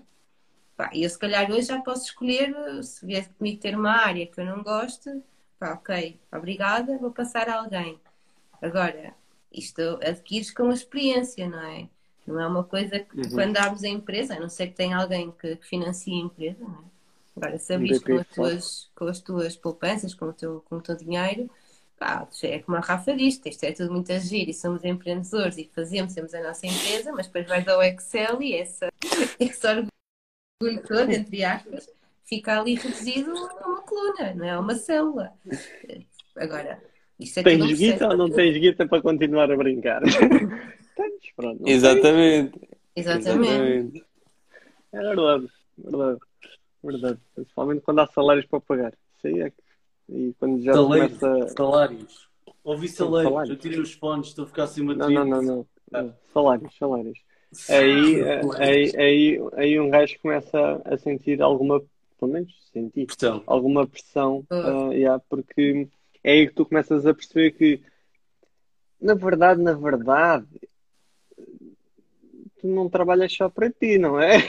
Exato. Trabalhas para ter dinheiro para os outros terem dinheiro. E esses outros têm famílias. E essas famílias precisam de dinheiro. E essas merdas. E ah, despedir uma é pessoa não é só despedir uma pessoa. Exatamente. Eu acho que isso é uma cena que. Pá, e atenção, então, sobretudo nesta cena da pandemia, nesta reviravolta toda que as empresas todas levaram, pá, era a coisa que mais me tirava o sono, era a questão dos salários.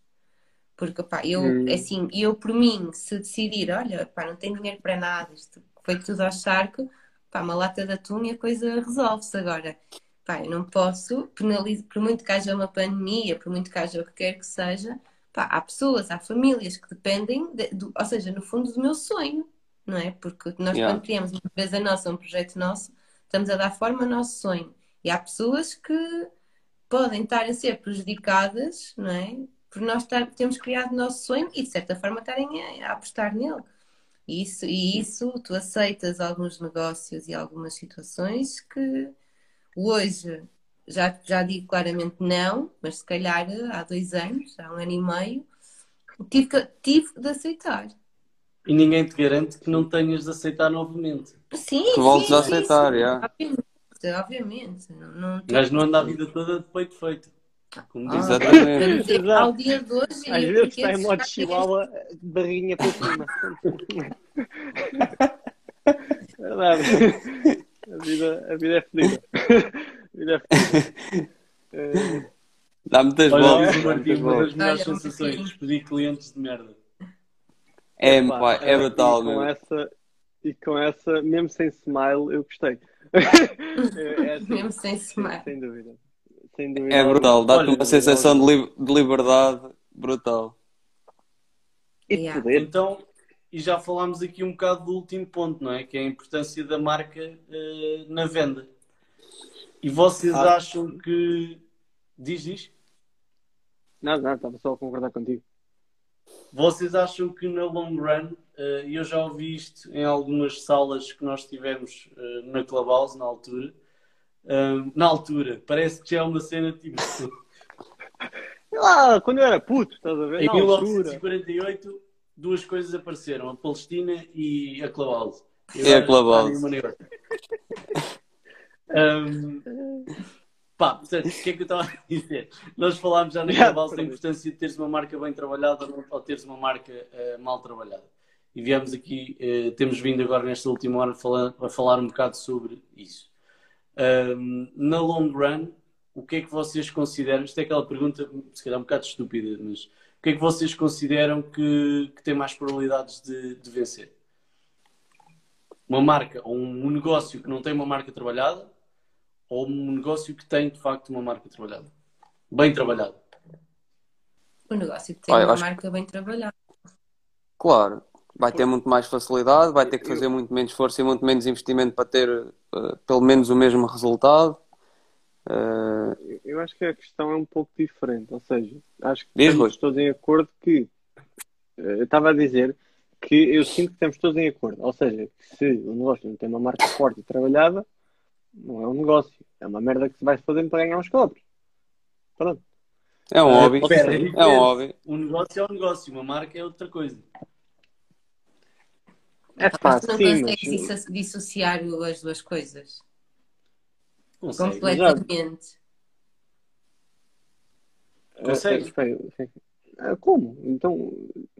Então olha lá, se eu abrir um armazém hum, só tenho um placar à porta, vendo ferro. Sim, mas isso não é marca. uma marca. Menos isso É. Tens sempre a marca. A diferença é se pode ser trabalhado ou não. qualquer coisa que alguém vai lá comprar. Espera, mas a Isabel não disse, não estavas a dizer que não consegues dissociar as duas coisas? Na totalidade, acho que não. Porque mesmo que seja o vende ferro, pá, há um Joaquim qualquer coisa que vende ferro à maneira dele Que é a marca. à maneira dele. Podem não ter a marca trabalhada, mas há sempre Exato. uma marca. Tens marca, mas não agora disse, não tens tens é branding. É, é mais por aí, sim. Exato. Mas o teu negócio. coisa. Eu acho que até a bola de o senhor da bola de Berlim é uma marca. Um grita de uma É uma maneira, marca, outro assobia de outra. É, Agora, é- é- não tem há sempre branding, marca. não tem, eh, não tem packaging, não tem, eh, não tem uniforme. Eu acho que são todas pequenas coisas que dão forma, não é, à tal nuvem e onde- com a qual nós percepcionamos ou não valor. Sim. Desde o momento que nasce, estás a criar é um marca. perfeito exemplo de uma, de uma frase que diz o Martin Neumeyer, salvo erro, que é uh, brand happens. A marca acontece. Não é? Ali à partida não houve uma estratégia, não houve nada por trás. Aconteceu, tornou-se um ícone das praias portuguesas. Sim. Exato. Não sei se há no estrangeiro sequer, mas presumo que não gosto de campo. praia, portanto. Um, e é isso, pá. Sim, Ah, mas, mas repara eu estava numa a dizer, coisa. a- a- Tens uma, uma Ah, marca. diz, diz. Aqui, desculpa, Rui. Tu aqui pegando no, no exemplo das bolas Berlim, tu- há, há marcas que já tentaram criar eh, o, um, o próprio conceito, ou seja, a bola de Berlim tradicional, com todo um packaging, com todo Uhum. uma- um conceito, e eu acho que, hum, pá, não sei, mas eu acho que a maioria de nós gosta da bola de Berlim, daquele saco de plástico, com o guardanapo, que vamos ficar todos carregados de Nesta açúcar. bola de Berlim, A escorrer óleo. Que- A escorrer óleo. Ah, mas eu acho que é coisa que. Mas eu acho que quando comes um saquinho arranjadinho e não sei o quê, pá, não é a mesma coisa. Não, Perde, perde a cena, né? Perde não a cena. é, perde a cena. exatamente. Mas no caso da loja de, de- da loja de ferro, pá, e Mas, mas espera aí, ó, João, espera aí. João, espera aí. No caso da bola de Berlim, por exemplo, vocês, sei lá, conseguem. Sabe, sabe tão bem uma bola de Berlim numa pastelaria como na praia? Não sabe? Não. Não é? Não. Não sabe nem Aliás, nem- acho que Mas, Mas aí é que entra acho o que- mundo imaginário, não é? sim. É, é Sim. a envolvência, é aquela experiência toda. É aquilo. Se calhar perguntas a qualquer pessoa onde é que, ou qual é que é a bola de Berlim perfeita e há de ser a bola de Berlim da praia, de uma praia qualquer, eventualmente. Sim. Estou a supor. Olha, Mariana é que a sabe toda. Comer frango Diz assado com talheres, não, Não é puxa. igual. não puxa, não puxa, não puxa. é isso Não e o camarão. O camarão é igual. É pá, também não puxa. A não ser que seja aquele camarão de tigre muito grande que é aquela porra é quase um bife. Aí está-se bem, e dá para usar talher. Agora aquele camarãozinho normal com talheres, man, é a mesma merda de tentar comer caracóis com talheres. Não encaixa. Porque não, não vai. Caracóis Não- com talheres, ninguém faz isso. É Claro que não, impossível. por isso mesmo. É essa a ideia. É essa a ideia. Não, não encaixa, não, não, não vai. Ah, mas essa cena aí que estavas que a dizer ao início. encontrar uma forma de comer. Eu como tudo de talheres. É pá, comer caracóis com talheres, só se partir da casca. que, eu acho que encontrar uma forma qualquer de o fazer, acredito. Tinha que ser tipo lontra, que elas batem assim com as merdas para partir e depois comem o que lá tiver dentro. Bem, mas como eu estava a dizer, a, a- questão que tu fizeste, hum, eu sinto que hum, a questão talvez seja interessante abordarmos de outra forma. Ou seja, um negócio, para ser um negócio robusto e sustentável e crescer, até tem que ter marca, tem que ter uma marca trabalhada. É o que eu sinto e é a forma como eu pondero nas coisas. Agora, a próxima fase não é se tens marca ou não, porque aí é, já a digital limpou essa- esse pessoal que não tinha e vai continuar a limpar. A grande diferença é se essa marca está estruturada e tem uma estrutura de vendas ou não. Eu acho que no long run é isso. Ou seja, agora estão no coisa, ei, tenho que criar diferenciação, não sei o quê, alguma coisa. Daqui a uns tempos isso já é o comum. Tipo, nem, nem encaixa é a mesma merda que hoje em dia ninguém, não, não encaixa montar um negócio sem um site, sem uma loja online, sem uma coisa desse género, não encaixa. E, e acredito que o long run, o que vai distinguir mesmo de um negócio de sucesso ou não, não vai ser só por si só a marca, mas sim o funil de vendas, a estrutura como essa marca, a estrutura que essa marca tem para conseguir re realizar as vendas e rentabilizar Yeah. as pessoas. Marca, é marca negócio, né? Marca negócio, a É, estrutura sim, que está a suportar. exato, exato. Sim, sim, sim, sim, sim, sim, sim, sim. Yeah.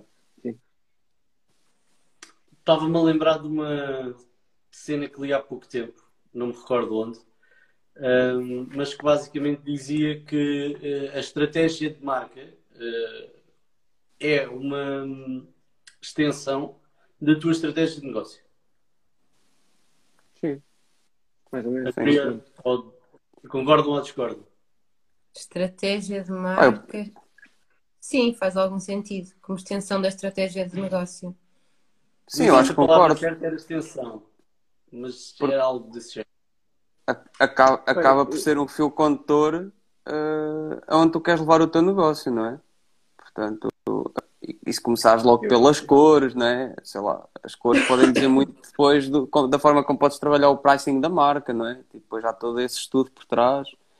Eh, se for um pricing mais elevado, não vais ter uns cor-de-rosas, né? Se calhar vais para cores mais premium, tudo isso. Portanto, acho que sim, acho que pode ser um fio condutor. Depende, podes pôr um rosa nude, por exemplo. Sim. Mais Eu essa parte Por exemplo. já. Pá, isso as cores deixo para ti, ó João. Também não as sei todas de cor. A malta às vezes tem a percepção que, que um gajo tem tipo uma enciclopédia aqui dentro. Ah, mas tens que- uma sensibilidade diferente de qualquer um de nós. Olha, ma- manda, Tens, manda aí o, tens, que- tens que ganhar, não é? manda aí Mas, o eh, código. nível- Manda aí o código hexadecimal para a minha paleta de cores, faz favor. Mas estás a, estás a gozar, mas eu acho que às vezes a malta tem essa ideia. E pergunta assim, então, mas que verde? Um verde deste género. Está bem, mas, mas qual? Não sei. Tem, que pegar, tem que testar, tem que ir aos pantones, tem que perceber o que é que vai aqui acontecer. O pantone, exatamente, como diz o Martim. Eu- Um, para saber qual é o verde ao certo, não é? Não Estava à espera que me dissesses, olha, à espera que me dissesses Cardinal é F154. Não sei.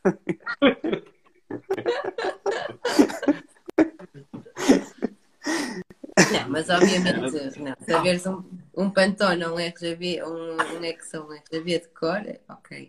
Mas certamente traz aqui uma sensibilidade já à partida das cores, assim como nós teremos, por exemplo, para as campanhas, não é? Nós já sabemos mais ou menos para, para aquele objetivo do cliente, mais ou menos como, o que fazer. Obviamente que depois há que testar, há que afinar, há que ver se faz sentido ou não. Mas aquela Sim, mas já tens uma base. Já tens uma base. uma base, Sim. assim como tu, João, não é? Sabes que o preto e o dourado, se calhar, são cores automaticamente premium, não é? Do que se calhar outra pessoa qualquer que não é da área. Que não quer dizer que para venderes si, uma marca calma. premium tenhas que usar pretos e dourados, não é? Podes usar outras. Outras cores, sim, mas aí está, essa tua sensibilidade Aí depende do posicionamento, sempre. Tens, tens várias até, né? chegar. Então na área, na área da moda tens muitos vermelhos, né? São marcas altamente luxuosas e não são douradas, nem prateadas, nem nada. Né? Yeah. Claro que Mas não vou dizer aqui é nomes porque não me Já patrocinam. Já tivemos colocação de produto no início, não foi? Não, não, eu não digo nomes. Não me patrocinam, não digo nomes. Foda. Então, o Martim perguntar, qual a porcentagem de instinto que colocam nas vossas decisões? Epá, 80% é instinto, é feeling. E há, hoje em dia já. Eu ainda não chego aos Olha, foi. 80. Olha, foi. 70. 70. Hum, Não, Eu não. não sei qual a Quer porcentagem, dizer- obviamente, mas sei que é uma porcentagem muito grande. Uh, epá, e comigo funciona, pelo menos até agora. Mas sim, a maioria. Conhecimento, claro. Experiência, claro. Mas o instinto também é um bocado a união disso, não é? Das, das nossas experiências. O instinto, meu. A forma como te abordam. Dá logo para. O faro já não Nesse- falha. Nesse sentido, sim, mas eu, eu sou grande apologista de dados, tomar decisões baseado em dados.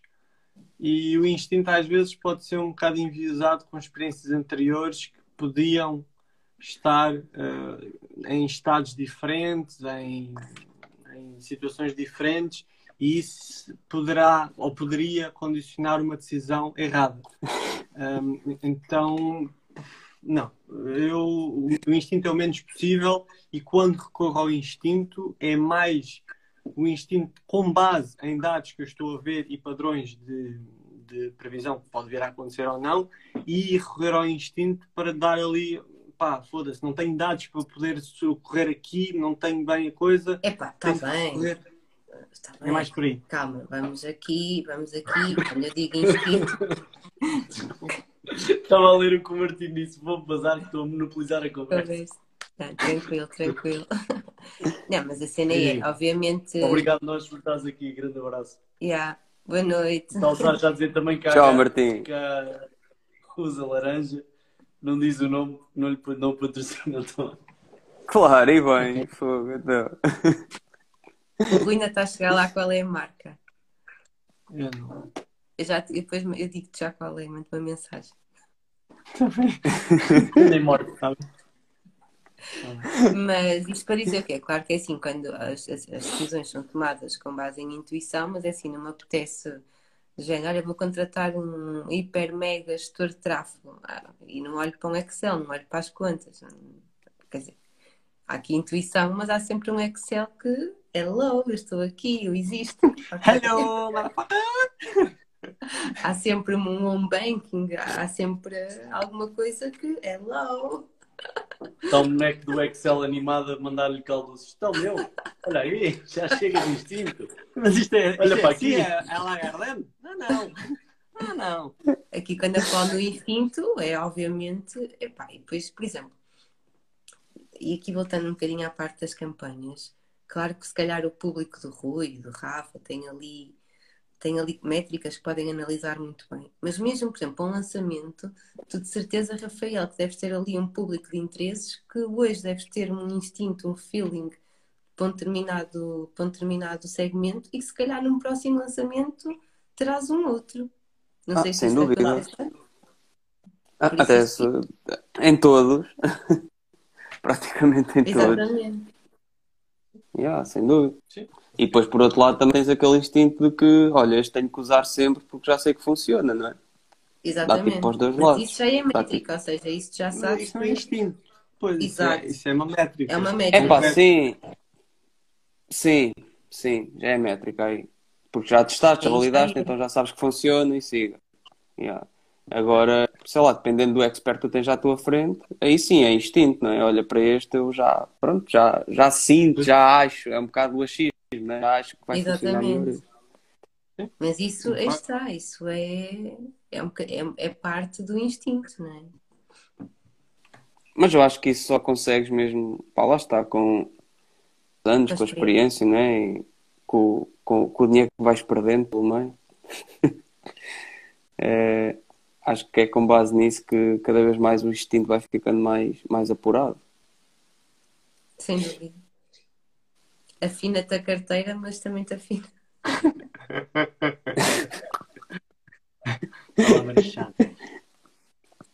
Agora era aqui aquele disclaimer daquelas carteiras que são só assim e assim. Ah, sim. É verdade. Carteiras modernas. Carteiras modernas. Mas ele não nos paga, não vou dizer quem é. Ah, isso está. Pô, ainda por cima nem faz descontos nem nada. Pô, E vai, vai, aumentar o preço. E vai ao preço. Fogo. Upa, upa. Olha, Malta. Pessoal, isto aqui é muito fixe, mas não sei se já repararam. Isto é menos aqui yeah. quase. É que nós estamos é, a temos que ir. perceber se conseguimos ficar os quatro a falar sozinhos. Tipo, vai tudo dormir, nós ficamos aqui só os quatro, sala para nós. Não, aqui não, não, estamos. Não sei bem o que é que estão a fazer temos... na vida, sinceramente. Temos os resistentes, temos resistentes. 12 pessoas, não sei o que é que estão a fazer na vida. Olha, deixa-me só fazer uma última pergunta que, que colocámos no início.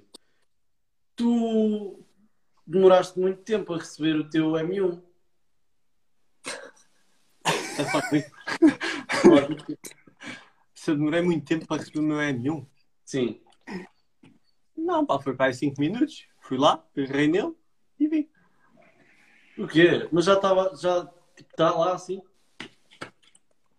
É, a não sei que me tenham enganado, mas eu depois vim ver as definições e de facto é o M1, portanto. Então se calhar estou a dizer merda. Desculpa lá. Uh, Quando é que saiu o- o MacBook Air com o M1? Foi já há mais tempo. Foi quando saiu o Mini também, não foi? Foi, foi em março ou o que é que foi. Ah, então sei. esquece. Pensei que, estava, pensei que tinha sido neste lançamento agora do iMac. Não, aí foi Não, foi não, não. que saiu o iPad novo com aquela cena, saiu aquela tagzinha para meter nas merdas para não perder, Yeah. saiu mais umas, umas cenas. Uh, Mas sei- o, port- o, port- o portátil já tinha saído há mais tempo. Para aí no Pois, início do ano. Não, estava, não, Não não, sei. não acompanhei e não sabia que. Pensei já, que tinha já, já, já. É, é, o que ainda não saiu é o de 16 polegadas. Se bem que agora vão fazer um de 14 ou 15 polegadas. Eu tenho que atualizar o Mac Pro por acaso, mas vou esperar que saia o, o próximo. Mas se calhar não precisas do próprio. Porque hum, mesmo para edição de imagem, mesmo para edição de 3Ds, mesmo para isso, o MacBook Air com o M1 hum, pá, É igual, meu. Então, mas se eu comprar igual. o Pro com o M1, fico mais bem servido que o Air com o M1. ah, sim, mas se fores para o Agora 16 aparece polegadas, aquele meme do, do gajo. Sim, cabal. sim. Mas eu não sei se em termos de a parte financeira compensa a fazer o, o investimento mais não sei quantos. eh, Acho, que- ou seja, é- o que eu tenho são eh, é mil paus, pronto, é o mais, é o mais standard todos. É 8 GB de RAM, é hum, 200 e não sei quantos de ROM e pronto, e as outras cenas normais. Hum, pá, se vale a pena ir buscar o de 16 GB de RAM, acho que não. O de ROM de 500 ou qualquer coisa, possivelmente sim, se utilizas eh, eh, f- fecheiros muito pesados, etc. Como eu utilizo tudo na cloud, estou-me bem a borrifar. Aliás, tenho automatismo para tudo o que crio no computador, lá lá para cloud, portanto. Se fores para o outro, pá, tens de pagar no mínimo 2800 para ter a versão mais base do 16 polegadas, o, com o M1. Pro. Sim. Então, já, já anunciaram isso?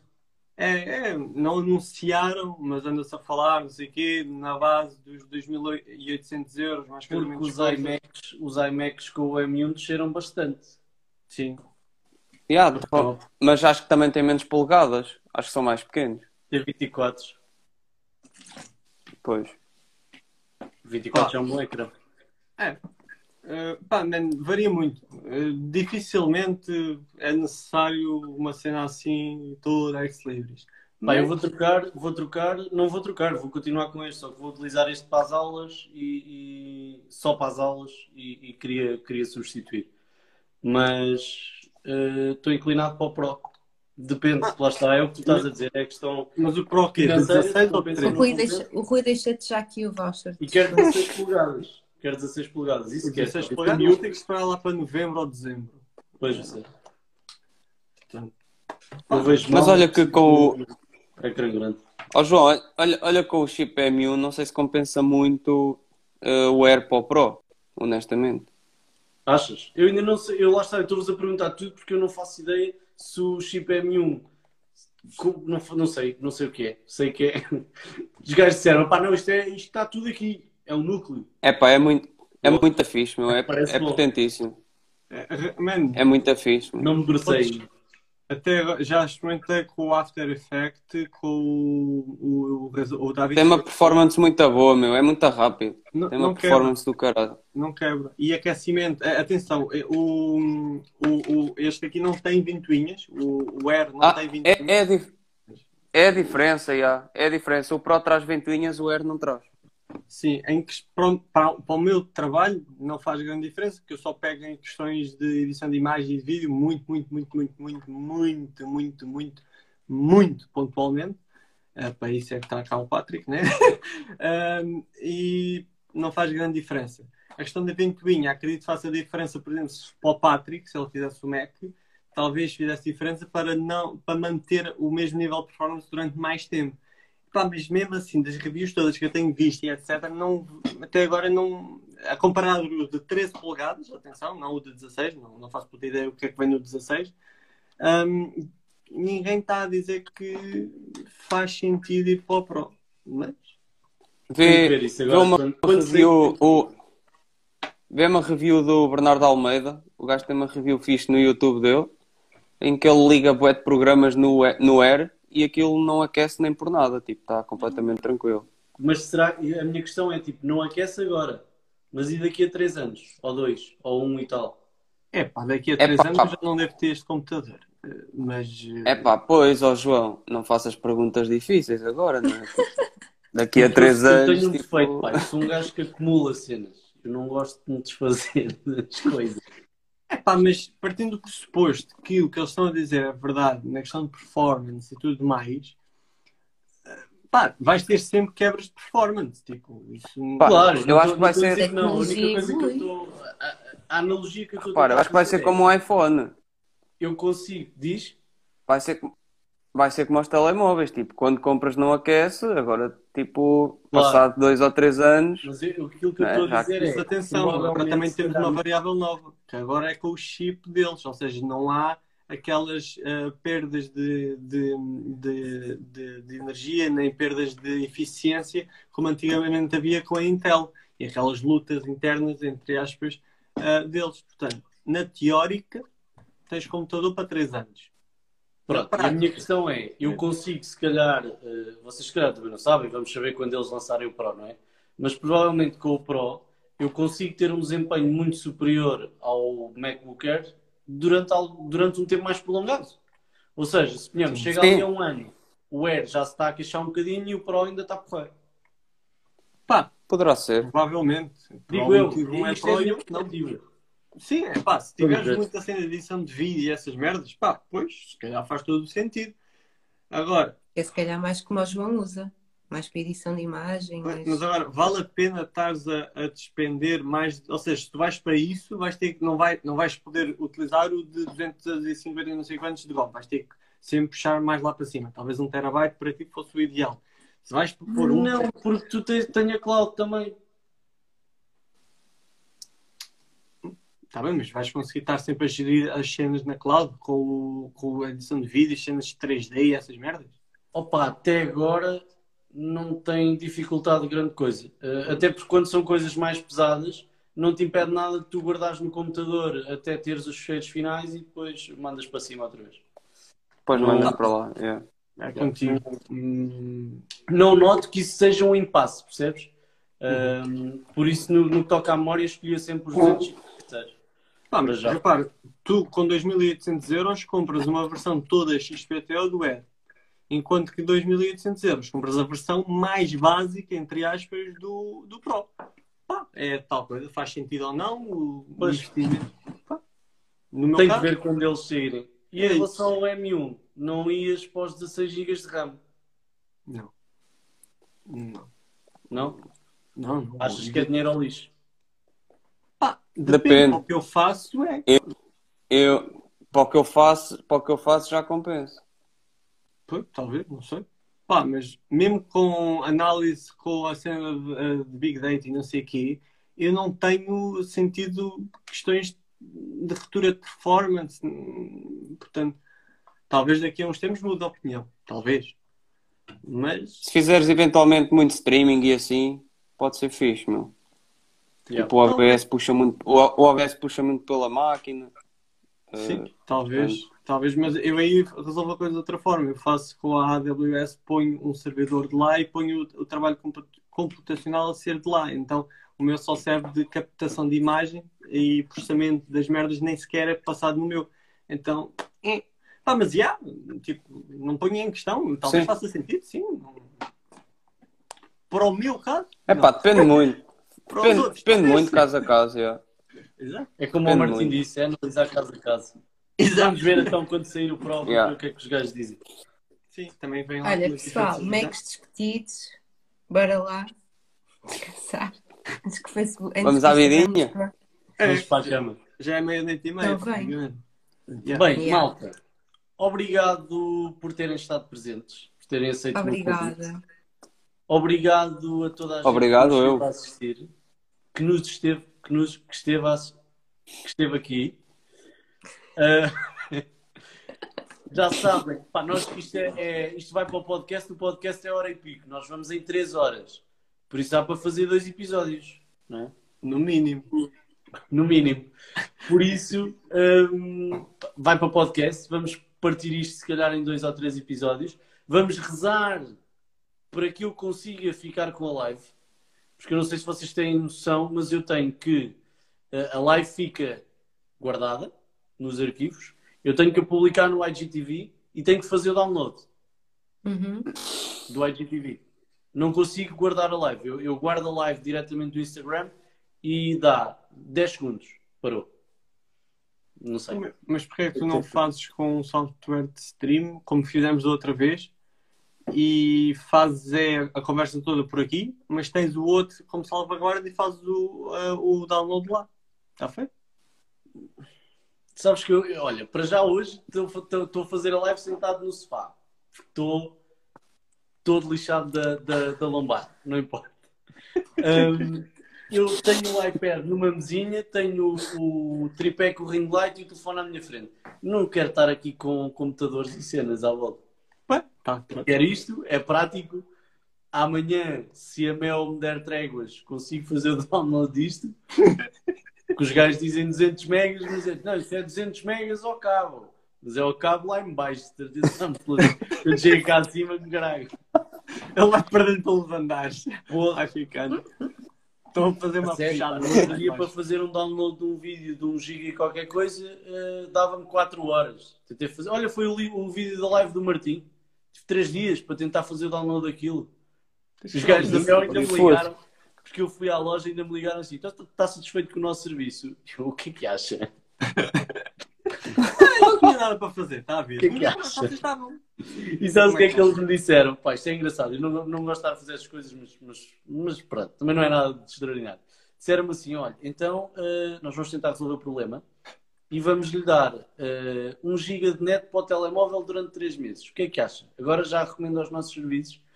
Eu, não sei. O que é que você acha? Eu estou há meses com este problema, nunca me resolveram. Você dá-me 1 giga a mais de net durante dados móveis durante 3 Ah, meses. Manda-me não para o-.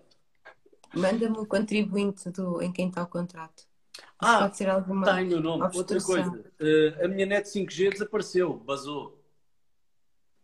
Pode estar com uma obstrução. Deve estar com, com o Rafael no Algarve. A net basou, desapareceu. Foi para o iate. Aqui não está, puto. Para o iate. Aqui- Desapareceu a rede. Não, isso não é para mim. E o- Aqui o não está, aqui linha também disse, está. Eu disse, disse, disse ao gajo da linha, ao rapaz da linha, e ele assim, hum, que estranho. Eu, pois, também sei. Ficámos na mesma. Sempre que faz essa- essas imitações, e conta lá a cena do esquentador, meu. Que é do esquentador é que é do caraças. Ah, quando vieram arranjar isto, Vê se eu, se eu ainda consigo contar ao certo como é que passou. Então, agora não tem, não tem água quente, não é? Pois, se calhar não. Se calhar não. Se calhar não tenho. E vieram três gajos para arranjar o, o, o esquentador. Veio o primeiro e disse assim: hum, Ah, primeiro o gajo disse-me assim: Olha, você veja aí por baixo que isso tem um botãozinho e você eh, roda. Pode ser aí, depois dá faísca e pode ser que ele arranque. Ouve, eu ponho-me de baixo. Espera, eu já disse no início da live que não presto para fazer bricolagem. Quando mais para arranjar um esquentador. Eu ponho-me de baixo, começo a ver, eu, olha, está aqui uma, uma roda vermelha. Ele, deve ser isso. Roda aquela porcaria, começa-me a jogar água para o lavatório. E eu disse, senhor, que está a deitar água? E ele, epá, não era isso, é uma válvula de segurança. E eu, então, mas você disse para, para abrir isto. E ele, epá, não, então espera aí, eu vou mandar aí alguém. Manda o gajo. Chegam dois tipos, é o tipo da administração de condomínios e o, e o gajo que vinha a arranjar os esquentadores.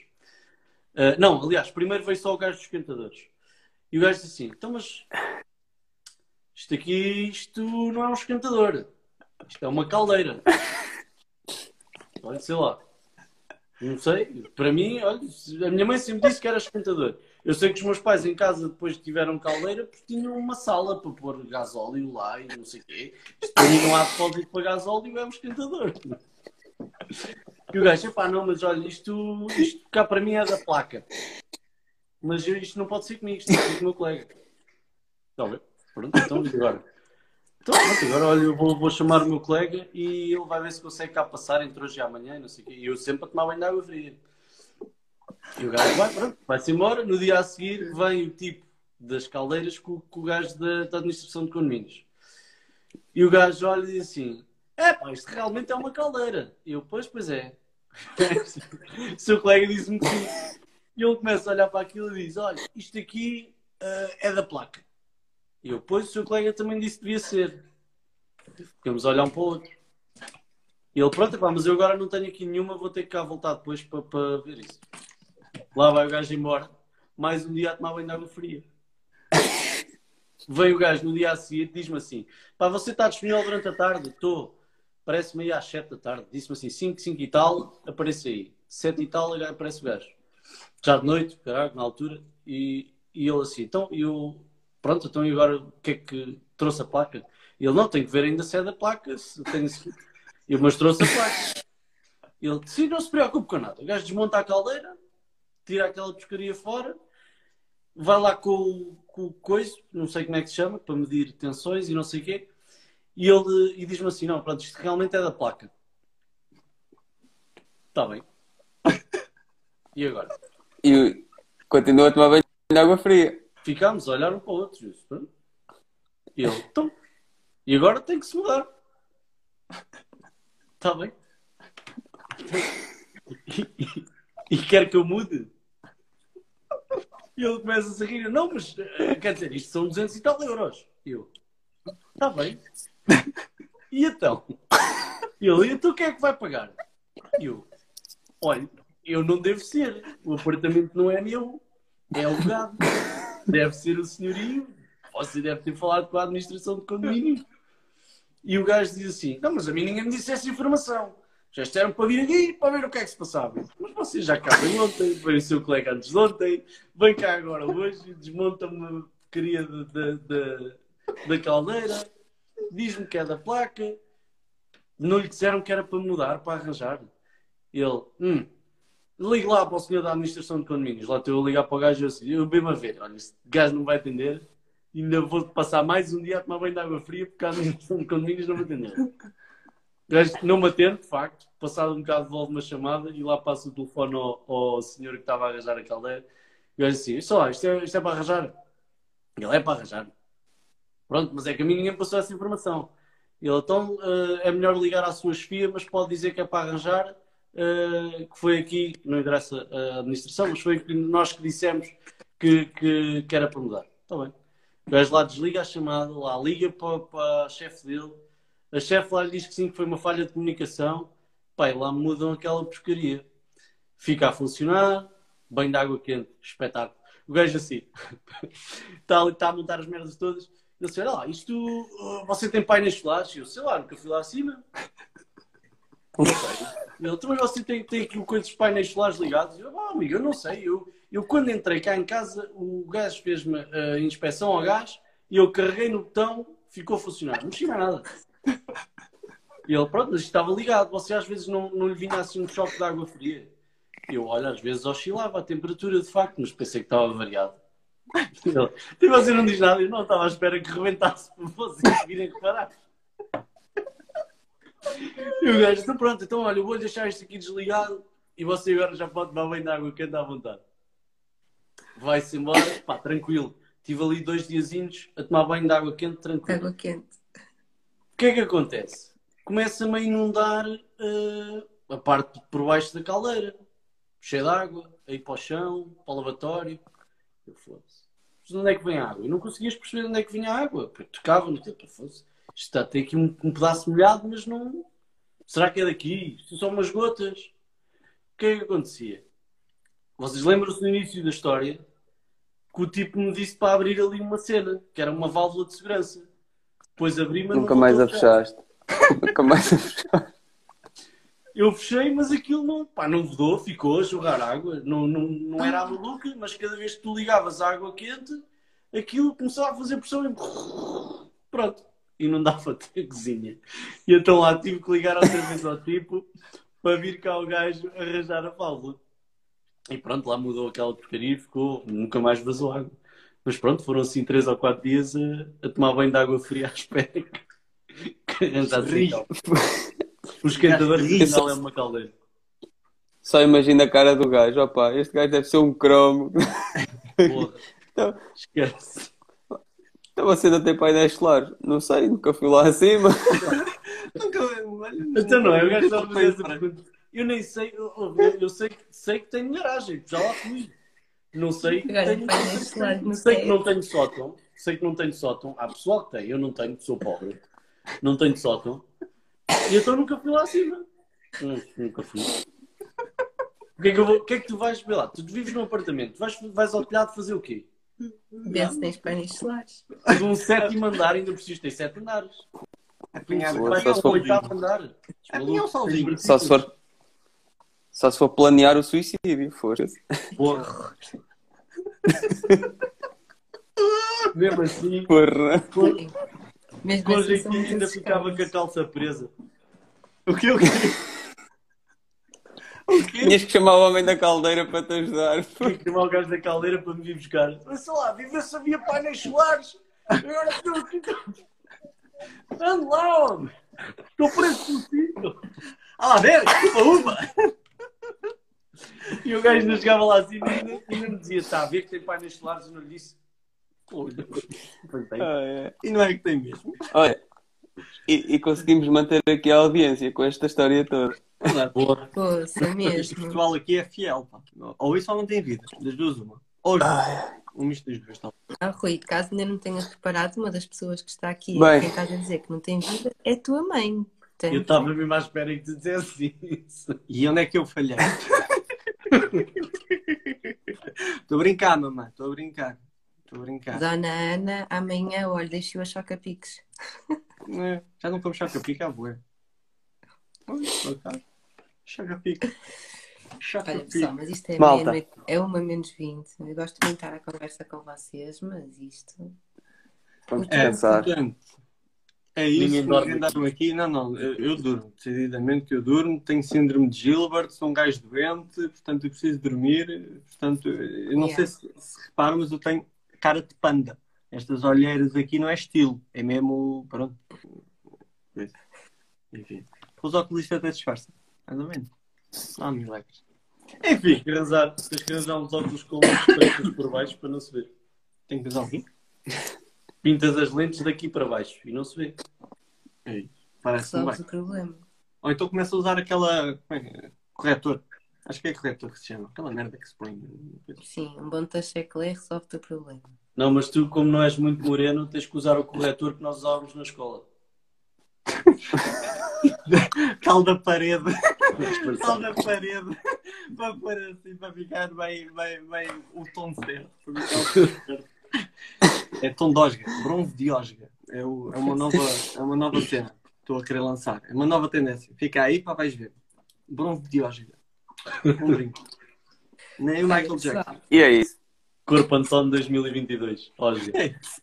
Ilustres, forte abraço, pá. Um abraço, obrigado a todos. E a obrigada, João, também pelo convite e Tchau, tchau, malta. painel. Tchau, um abraço. Boas Tchau, férias. abraço. Tchau. Tchau. Tchau, tchau. Portem-se bem. Tchau, tchau. Boas férias. Obrigado igualmente.